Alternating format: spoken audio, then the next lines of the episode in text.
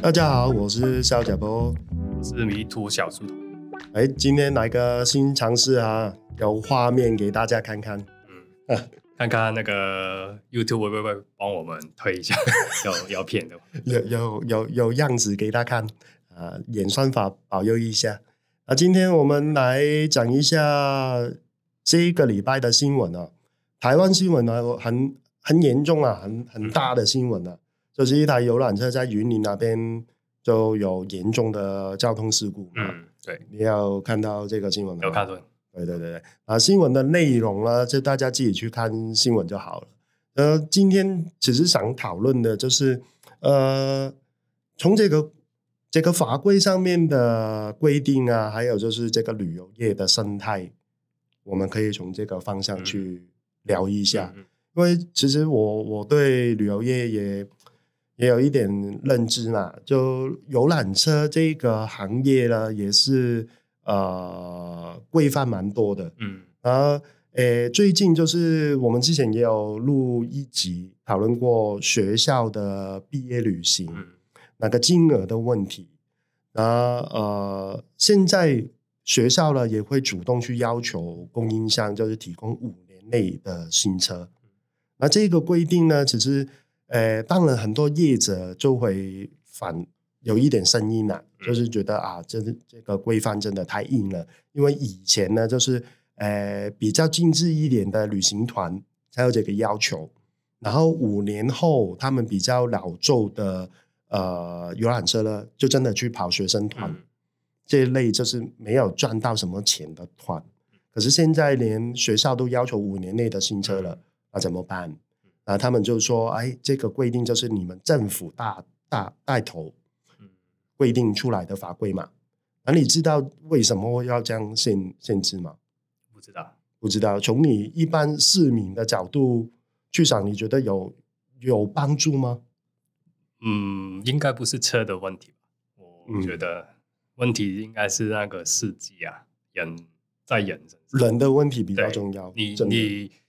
开车安全 安全跟那个车新不新没有关系。我觉得新车可以很笼统的说，就一定就是比较有保障是真的啦。机机械嘛，机械就是新的当然比旧的好。嗯，可是机械真的是保养维修才是重点。对，而且现在出车祸的不是那个车子出事故。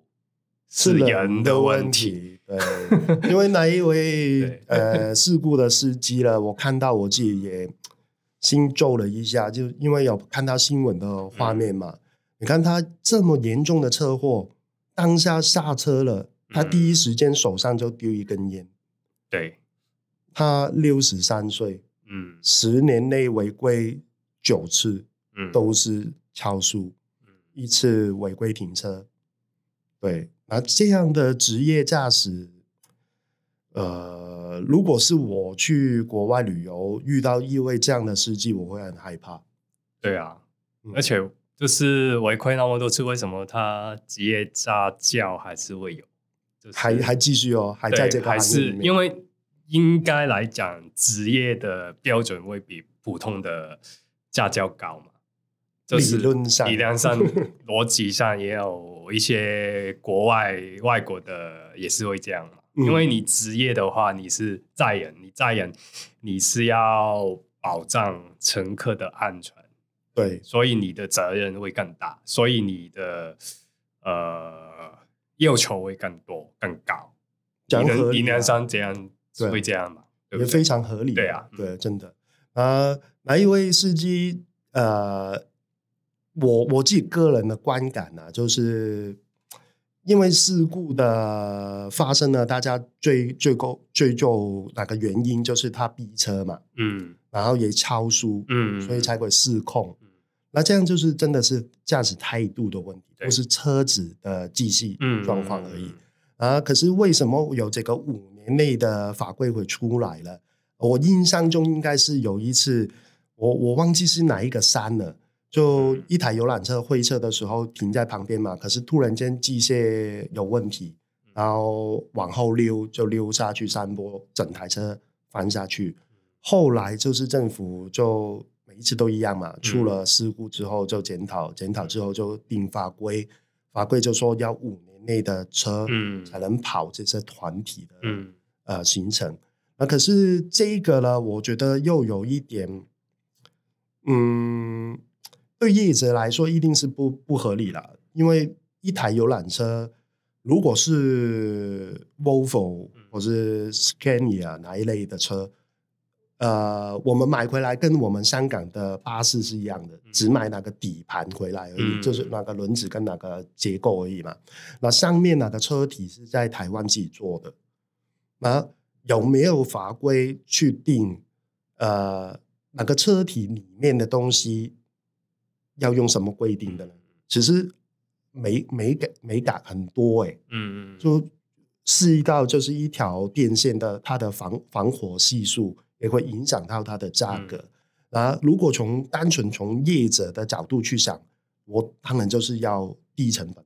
嗯，那做出来的车，如果万一就是有火烧车也试过嘛，对啊，那大家一火一起来了，都来不及刹车，就突然间整台车就轰就全部都烧起来了。嗯呃，不要到有事故的时候再去定这些规定，这些理论上就是，诶、呃，政府的角色应该跟业界有一个紧密的沟通。嗯，你定一个法规，应该是让大家可以旅客可以安心去玩，业者也可以正常的赚到钱。嗯嗯，这样才是合理的规定。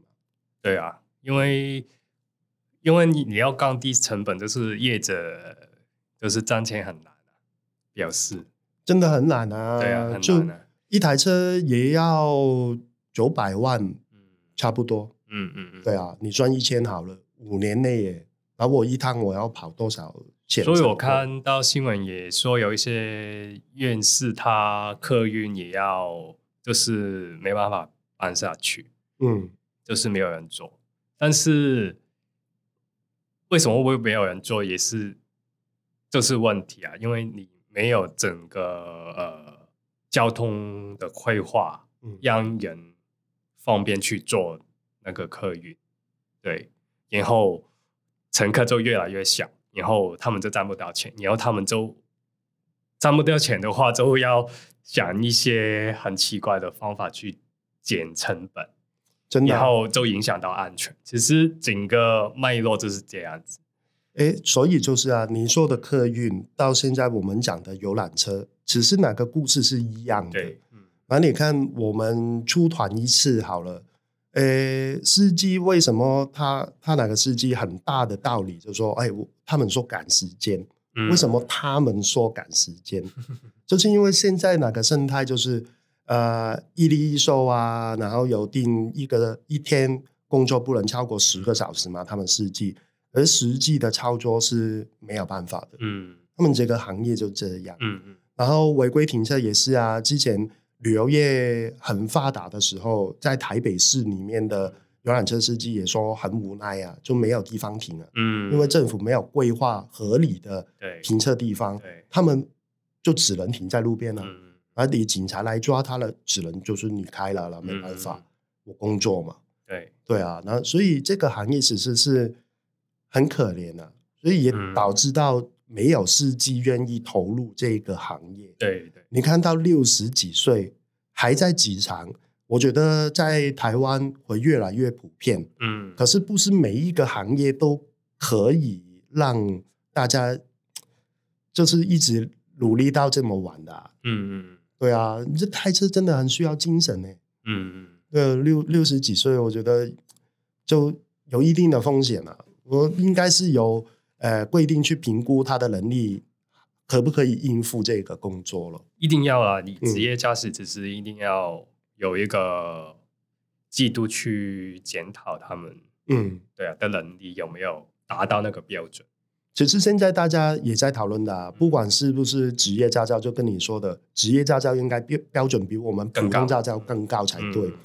一般的驾照也要，也要啊，当然也要。啊然后你看，大家讨论交通问题，不是常常都说移动式的神主牌？嗯，就那一类的驾驶者，其实真的不应该给他驾照了，不应该给他上路。嗯、可是问题又回到交通配套的问题。对，如果他没有办法骑车，他有没有办法移动？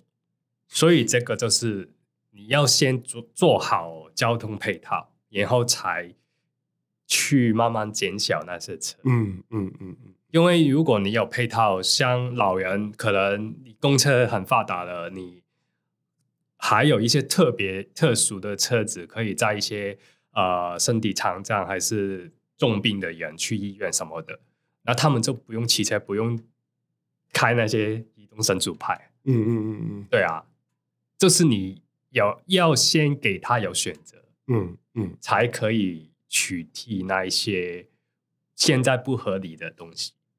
可是我看，其实政府有慢慢在做，嗯嗯，就在一些上下的地方，他们有一些呃呃扫车，对对对，用来坐公车，然后在老人家去看病啊、买个菜啊之类的，就解决了这个问题。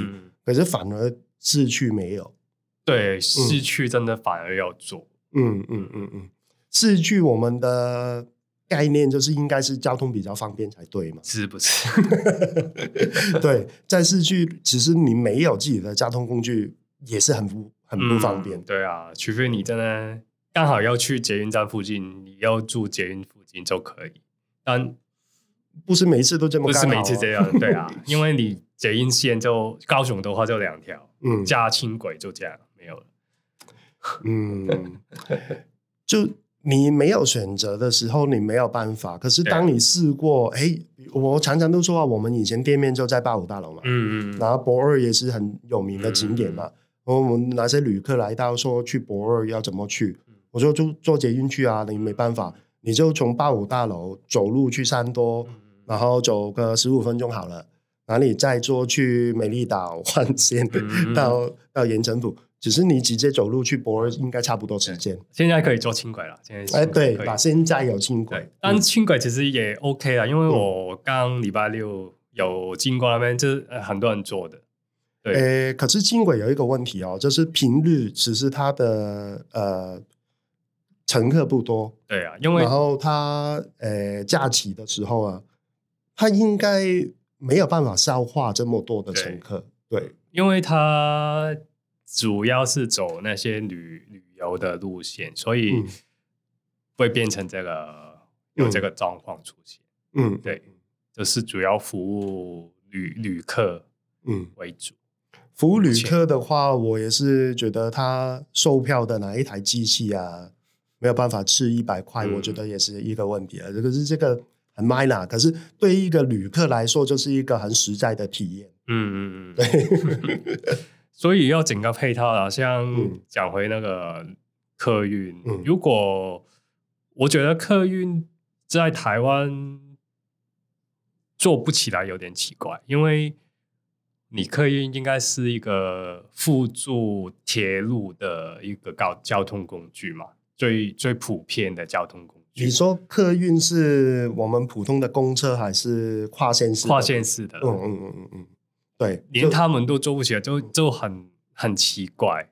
对，我觉得是路线规划直接跟铁路竞争，所以他们就没有办法，因为台铁是政府的嘛。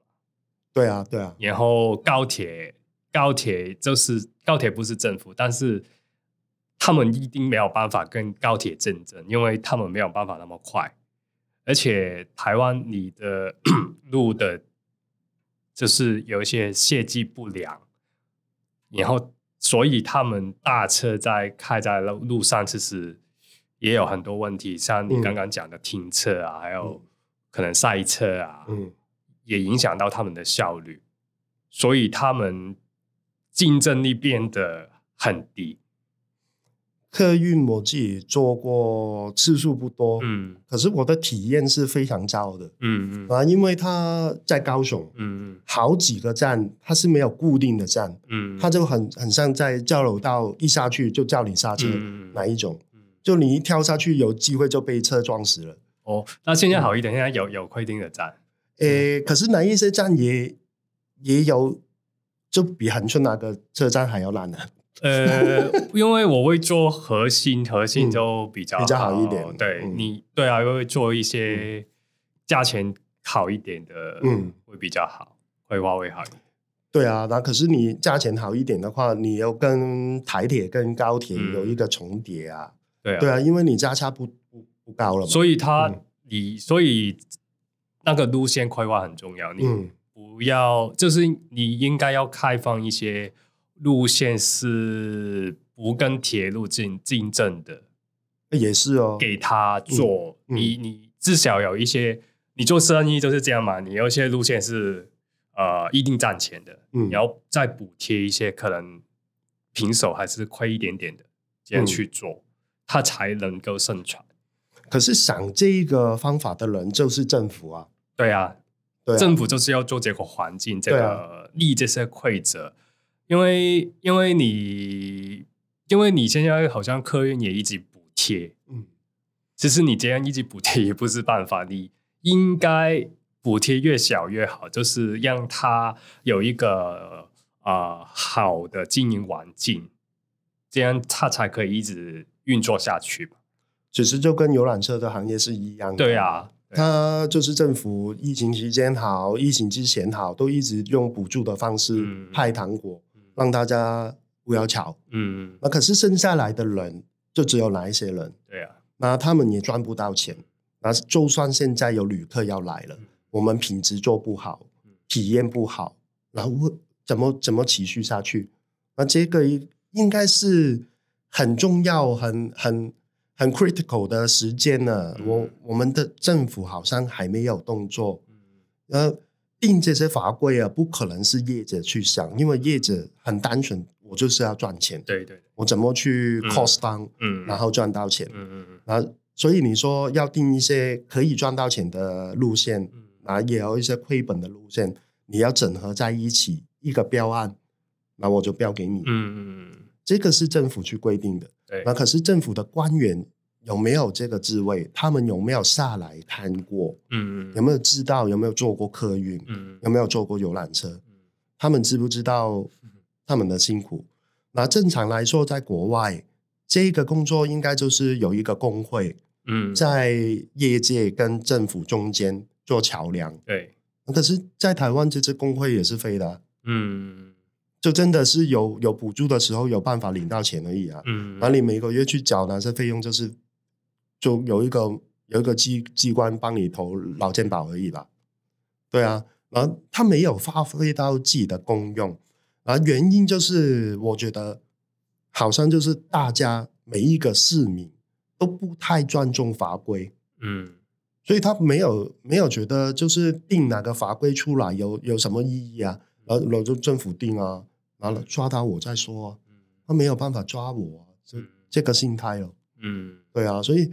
整个行业都没办法火起来，是有原因的嘛？对，而且我们之前有一集就是也是讲旅游业，就是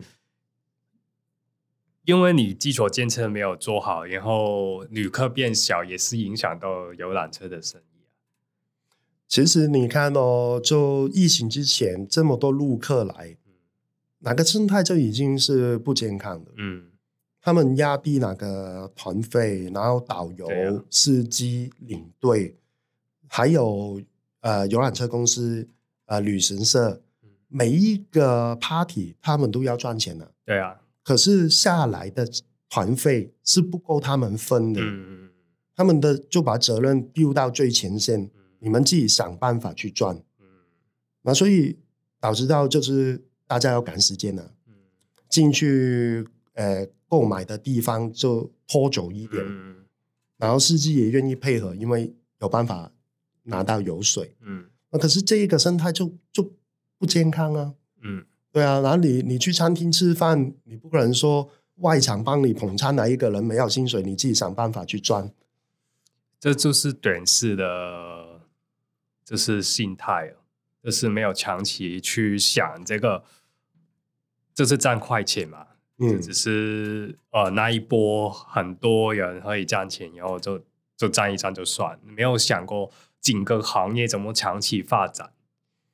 可是我觉得是呃，所有这个单位、政府业者都没有去了解过旅客到底要什么。啊、而且，其实你接那些那些那么混乱的旅客，其实也会影响到别的高品质的旅客来。对呀、啊，所以你其实你你浪费，你更浪费了那些高品质的旅客。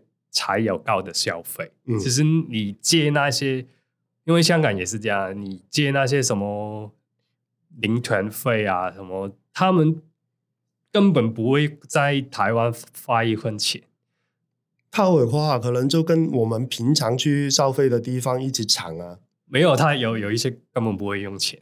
我在香港看到很多中国那些旅客根本不会用钱，这么厉害？对啊，嗯、他们去露营啊什么免费，连住都。不不用钱，嗯，对，所以其实呃，整个旅游行业是你要往一个某一个方向去走，你要想清楚，就是呃，有有有一个目标啦，对啊，到底你要怎样？对，嗯，到底你想吸引什么旅客来？那讲到这个，其实时代也一直在变，嗯、市场也在变，嗯、那。旅行团这个东西，当然就是慢慢会被淘汰啦。对啊，因为大家大家的需求不一样了嘛，嗯、那所以就会有小型的包车这个行业，嗯、而且政府一直都不给合法，就一直搬龙门嘛。那最后我们回归到现在还存活在这个市场里面的，比如说 Uber 好了，嗯，Uber 司机哪里来的？嗯，他们的车的车牌颜色不一样，可是最后。还是要靠行啊，嗯，还是要有一个车行去帮他们去 cater 这一个牌照啊，嗯，那靠行这一个东西是在台湾不合法的嘞，嗯，我问监理所，问交通部很多次了，这是不合法。可是这个黑黑洞没有人去处理，没有人去讨论过，嗯，都这么多年了，嗯，对啊，那游览车已经是这一个。就这一个不不明文的规定，就是游览车公司定下来的嘛。那延伸到时代转换去 Uber 司机还是继续？那所以到底是合法还是不合法？嗯，那如果你觉得台湾只只有这个方法可以营运这个行业的话，你有一点勇气就立法通过嘛。嗯嗯，就像肯定大街的夜市一样，嗯，你没办法不给他摆摊。你就合法嘛？对，对啊，那要不然大家坐在这边干嘛？我我我明知道是违法的，可是我为了生活，我还是要做。嗯，那政府也没有说不给我做，可是有问题的时候就说我我违法。嗯嗯嗯，那谁要做这个行业？嗯，而我如果我我我的成本就是要违法的话，我可能还会选择更高风险的，就是我。讲一下英国以前在香港怎么做，比如说摆摊这个，嗯、以前香港也是很多，呃五六十年代开始，因为很穷嘛，那时候香港人、嗯、也是很多人摆摊卖东西，然后因为你这个，他也是只是要生存，嗯，所以英国人也不会说把他们全部赶走啊，不让他摆，他就做一个发牌的制度。让他们申请牌照，然后他他，而且他英国人很聪明哦，他他也不想一直有这些，所以那个牌照只是跟那个申请人，如果他过世就没有，嗯嗯，不可以继承，他也不会再发新的，他发一定的数量，然后那些人做到过世，那个牌照就消失，嗯，就是让他们慢慢淘汰。但也有一段时间，至少他那一代可以用这个为生。可能他也有一些摆摊以后生意好改善了，他也去做住店面做生意。那这样就这样，你是也是可以解决问题，只是不是马上，但是你也让他们可以有一个生存的空间，对不对？对啊，为就是。呃，订立一些法规，不是说马上禁止你不要做这个，你这样是错，不要，不是，不是，不一定是这样子。嗯，对，我觉得应该要参考这种，就是用经验去定义一些法规的方法，不是只是哦，你今天、明天开始就不可以做这个，明天开始就不可以做这个，不是，其实法律不是不是只有这样，所以这样听起来就是呃，以前的英国政府怎么去管这个殖民地，就是第一，他的目标很清楚，就是要让这边的人。可以继续有办法维生嘛？嗯，然后解决的方法就是业业界的方式跟呃管理者的角度去定一个规矩，合理的范围内，嗯，让你有生存的空间嘛。对，对啊，那问题会不会马上解决，就要看你怎么看哦。对，看你的呃眼光放多远哦。嗯，然后如果你只是说，哎，我四年内的事情。哎，那真的四年内不一定是有效果出来哦。嗯嗯，那个人四年内对啊还在啊。嗯嗯，对啊。那那所以就是哪个问题就是所以就是观念的问题。你、嗯、你解决一件事情不是一定有一个很短的限期。嗯嗯，对。而且我不是说英国很好，他也只是呃，因为你有工作，你能生存才不会搞事。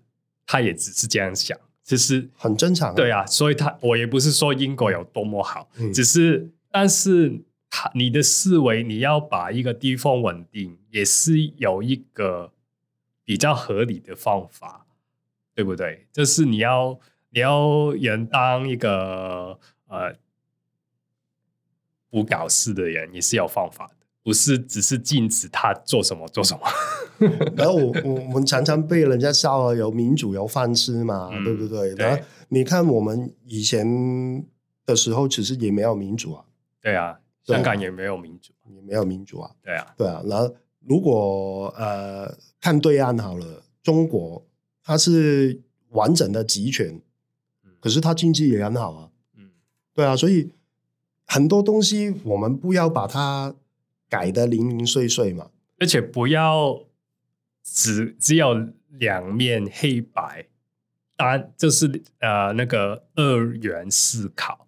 嗯，你看很多东南亚国家，很多非洲国家也有民主啊，也有投票，他那他们生活的好嘛？嗯，像菲律宾曾经亚洲最有钱的国家，到现在呢，贪污啊，对啊，所以。不是民主，不是就可以解决所有问题，还要很多很多东西去配合。对，要想想这个，就是我们比如说刚刚说遵守法律这个事情，他有没有尊重法律？就是像外国，如果一个政府他违法，我们普通。人是可以告上法庭去告他，要他赔偿。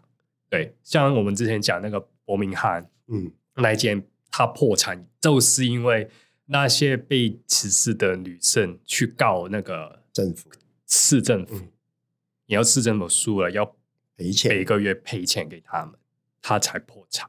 嗯，但你想想，在台湾有可能发生吗？这个就是环环相扣了。嗯、你如果当立法哪一个人去立这个法的时候，嗯、他会审视一下，哎，我自己会不会也、嗯、也中啊？嗯，而如果我我自己也没办法过的话，我敢立下去，我敢写下去，不可能的嘛。嗯，那可是现在就是在这个地方没有这个机制啊。啊，我我们是庶民嘛，对啊，那法律就是用来管我们而已嘛。对啊，那那上面的人他。不一定坐过客运，不一定坐过游览车，那根本不知道啊。那我不知不晓得他他哪里来的勇气去立这些法，嗯，对啊。那你看一例一收是全部的行业都要收哎，嗯。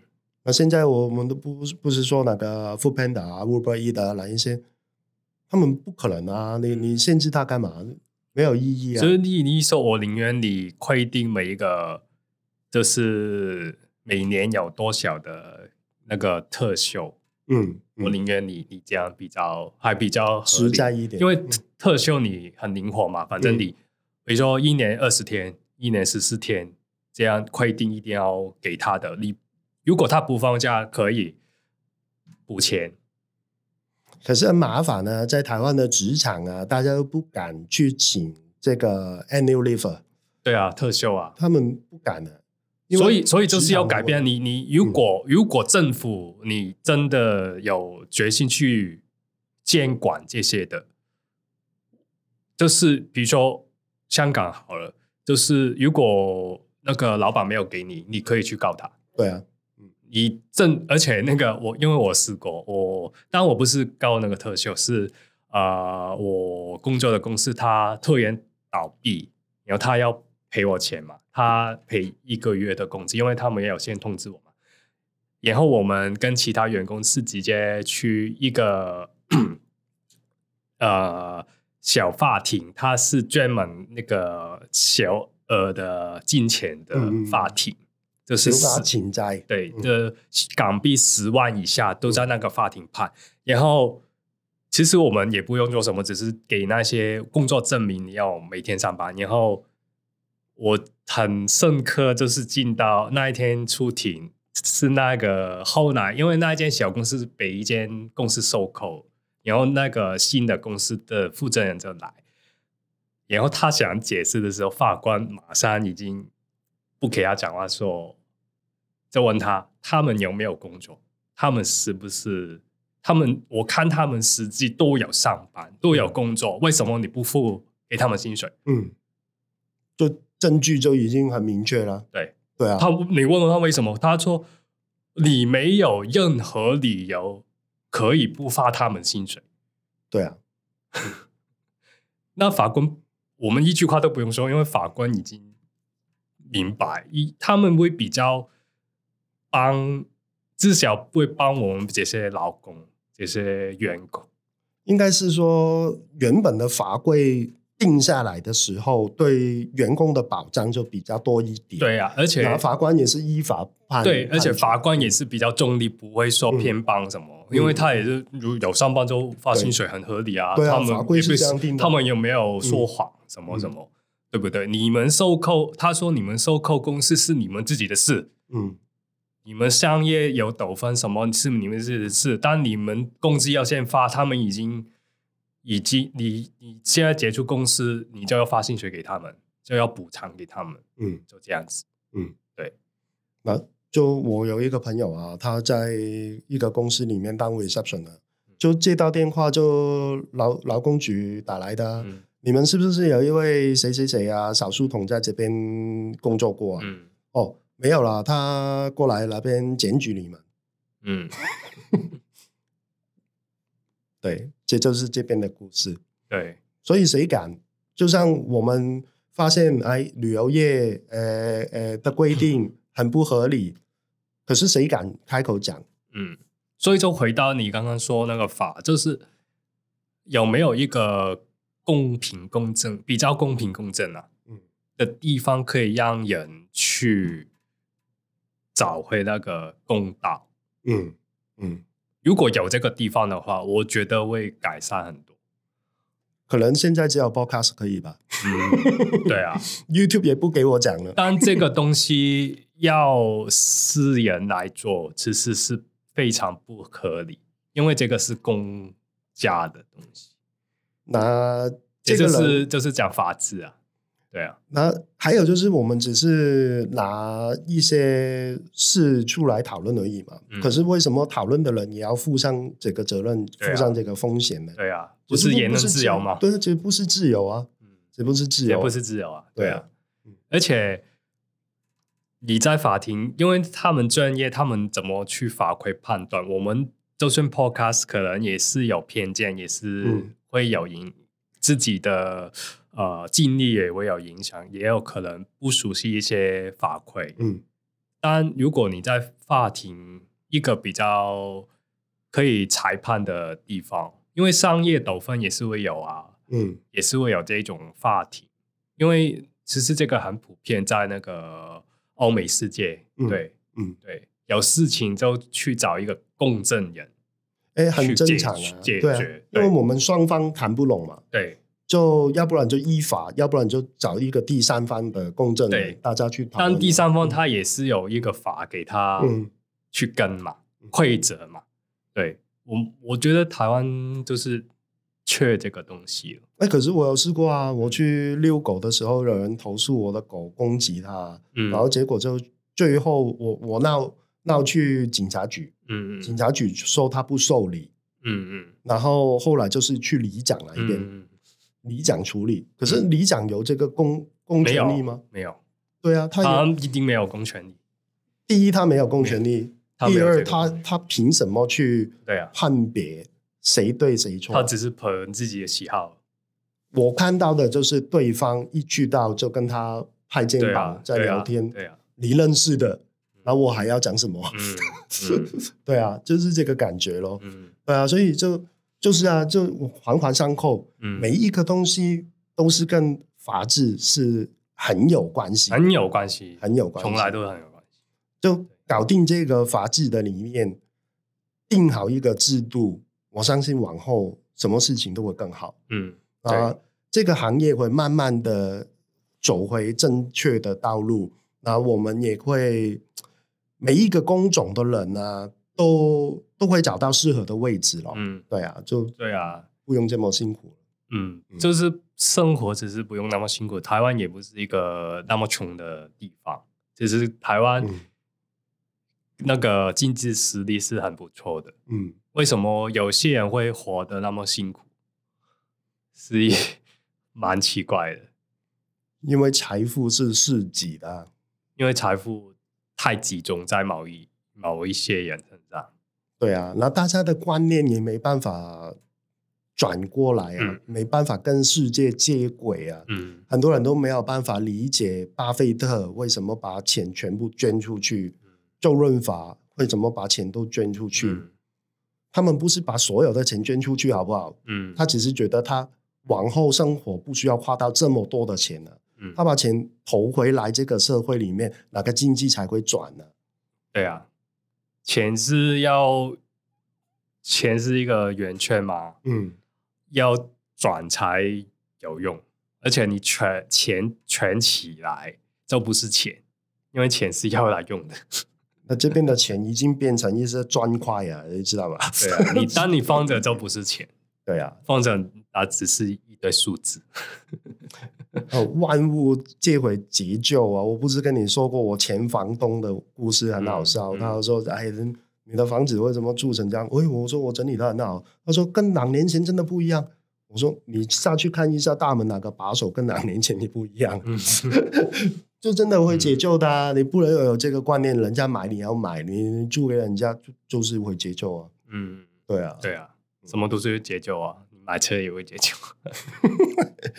所以真的很好笑啦，就就希望大家可以真的把那个思想开放一点去。去参考一下人家怎么做嘛？对啊，对啊，真的。而且主要就是不要觉得哦，今天啊、呃、没有人抓到我，我就做什么都可以。这个是态度的问题。态度啊，态度，对啊，态度。你看台湾哦，你说职业驾照，它的标准其实你去考职业驾照哦，就考手牌，嗯，停车，嗯，就没有太低了。像没有什么，像今天看到那个计程车又撞到那个牙医嘛？对啊，对啊，那个车主那个太可。那我们是用路人，我是开车的驾驶者，你看到自行车，你也会闪闪远一点了，你就知道他一定违规的嘛。对，对啊，蓝蓝色的扫扫货车，你有没有看过哪些司机是两只手都在拿着手机的？有有看。对啊。哪里那些隔热纸为什么要贴这么黑？嗯，你就是不想人家看到这些嘛。所以真的是玩玩上扣啊。对啊，不是你只改一点没有用。那政府定的标准就很奇怪啊！你去定什么一例一收啊？每一天开开十个小时，你先搞定这一些嘛。对啊，先搞定这一些。所以驾照制度真的很很需要改改革。我有去过日本啊，坐游览车，我有看到一个很。很惊讶的画面，我回来讲了十年。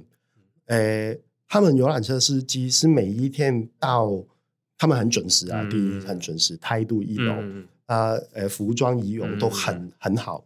然后他每一天早上回去饭店的柜台，拿着一台东西，嗯、我去看他他做什么，拿那个吹波波出来吹，嗯、走进测试啊，看要柜台的人看着他吹，因为他自己在车上吹不准嘛。嗯，你要有人帮你签名坐实啊，已经吹了合格才能开车。嗯，这个就是态度的问题。对，就是有要求啊，要有要求。要有要求啊！啊这些规范就是业界里面知道你们司机就爱乱搞，对啊，所以才定这个规矩。你看台湾就没有啊，嗯、我们看到游览车司机晚上去哪里的？而且这个要求是其实是在帮你，对，因为你做到这些，你才有继续做下去的机会。真的，你别人看到你这样专业，才安心，安心，安心。给钱你买你的服务，真的对不对？作为一个旅客，我看到我会觉得，嗯，这就是专业的。对，来来来日本，我觉得安心。嗯，你们标准原来是这样。嗯，像你请一个摄影师，如果他拿着手机，你又不会觉得他专业。不一定，其实都可以啦，是可以的，但你看起来就是会差一点嘛，对不对？就是你自你有那个态度，让。别人感觉到你是专业，你是值得那个价钱。嗯嗯，对，这样人家才会旅游啊，什么都好，才会再来嘛。对啊，真的才要长期的生意可以做，不是只是做一次就没了。对，长期啊，这个也是很重要。对啊，就就你如果你是想要持续去做这个行业，你把你的专业视为一一回事的话。你就会拿到那个专业的态度出来。对对对，嗯，那就希望可以看到台湾改变了。嗯，慢慢改了，慢慢来，慢慢来，慢慢努力。嗯嗯，好，那今天差不多，好，下期影片见，拜拜，拜拜。